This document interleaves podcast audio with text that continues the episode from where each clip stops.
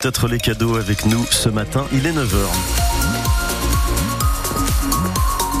Thomas Coignac pour les infos. Bonjour Thomas. Bonjour Nicolas, bonjour à tous. Et à 9h à 25 décembre, on ne devrait pas être embêté sur les routes. C'est super tranquille, pas de soucis. Attention toutefois quand même, il y en a qui retravaillent, même si là on est en pleine période de vacances. Euh, certains reprennent le boulot demain après ce grand week-end de trois jours.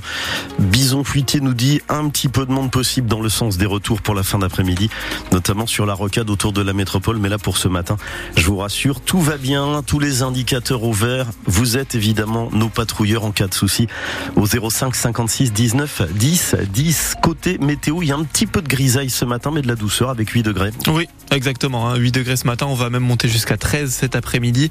Et du brouillard donc particulièrement présent autour de l'estuaire de la Gironde et euh, sur l'est du département. Du côté des températures, voilà, on va monter euh, autour des 13 degrés cet après-midi.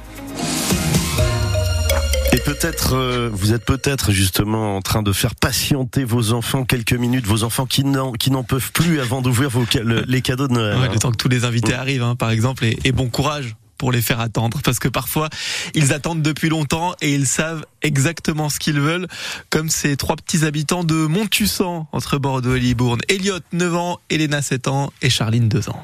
J'ai commandé un téléphone portable. Pas de grand. Non, pas de grand. Trois Fairy Tail, c'est un manga que moi j'aime bien. Ben, je sais pas si vous vous connaissez. Bah, moi, il est plus fait. Tu vas avoir des cadeaux, toi? Oui, lapin. Un lapin? Lego.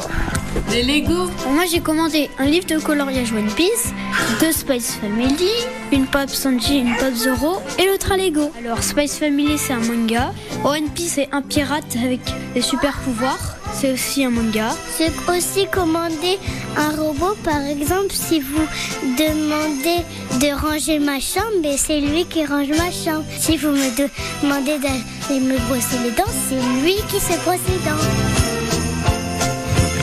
robot brosseur de dents euh, à votre place. Euh, vous l'avez entendu, euh, ils sont très précis, ces petits Montusanais, hein, dans leur demande de cas. Ah, c'est des demandes après. Est-ce qu'ils seront gâtés Ça, ils le découvriront dans, dans les prochaines heures. Mais, mais parfois, on se comprend pas. Hein, et parfois, on fait un peu la tête en ouvrant les paquets. Alors, pourquoi ne pas les revendre Ces cadeaux, selon le sondage Kantar pour eBay qui est réalisé tous les ans, près d'un Français sur quatre envisage de le faire cette année. Et Cyril Ardo, c'est pas forcément pour s'acheter quelque chose qui fait plus plaisir ensuite. Parmi les revendeurs de cadeaux de Noël, un tiers le fait pour rembourser les dépenses du réveillon, courses, déco ou les présents qu'ils ont achetés pour leurs proches. Et plus de 40% comptent épargner cette somme. C'est la première fois que les besoins financiers dépassent l'envie de se faire plaisir, note ce sondage. En 2015, près de la moitié des personnes interrogées se racheter un cadeau avec l'argent de la vente et seul un quart consacrait l'argent au remboursement des dépenses de Noël. Une évolution logique selon les auteurs de l'étude en raison du contexte économique et notamment de l'inflation. D'ailleurs, de plus en plus de Français ont l'intention de vendre leurs cadeaux. 23% cette année. En 2011, ils étaient moitié moins. Et plus besoin de vous en cacher auprès de votre famille ou de vos amis. Ils ne se vexeront pas. 42% des sondés se disent heureux de voir leurs proches s'acheter le cadeau qu'ils convoitaient avec l'argent de la revente. C'est 8 points de plus en un an.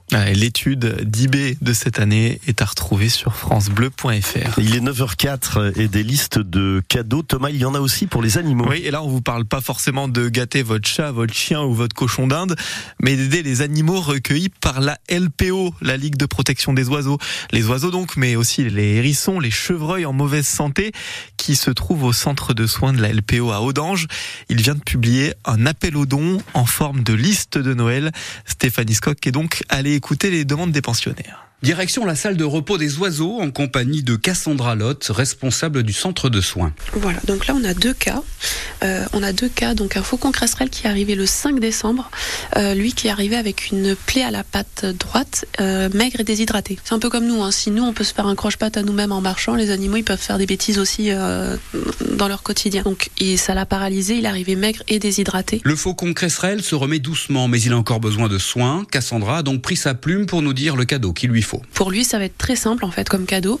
Ça va être tapis chauffant. À chaque oiseau son cadeau de Noël. Deuxième pensionnaire, deuxième problématique. Là, on a une chouette hulotte. Donc elle, on a vu que quand elle est arrivée, il y avait du, des cendres sur le plumage. En fait, c'est clairement qu'elle est tombée dans une cheminée, ce qui arrive très très fréquemment en fait chez les chouettes. Ça serait quoi son cadeau de Noël à elle? Alors elle, pour elle, ce serait plutôt dans le genre chauffe euh, chauffe biberon. Et oui, la chouette hulotte est un peu chochotte. C'est son côté drama queen, nous explique Cassandra. Voilà, si vous souhaitez faire un cadeau aux animaux de la LPO de Nouvelle-Aquitaine, rendez-vous sur leur site internet pour trouver la liste complète et l'adresse d'expédition. Et il y en a un paquet hein, d'animaux au centre de soins de la LPO à Audange. Il a accueilli plus de 5300 animaux en détresse en 2022.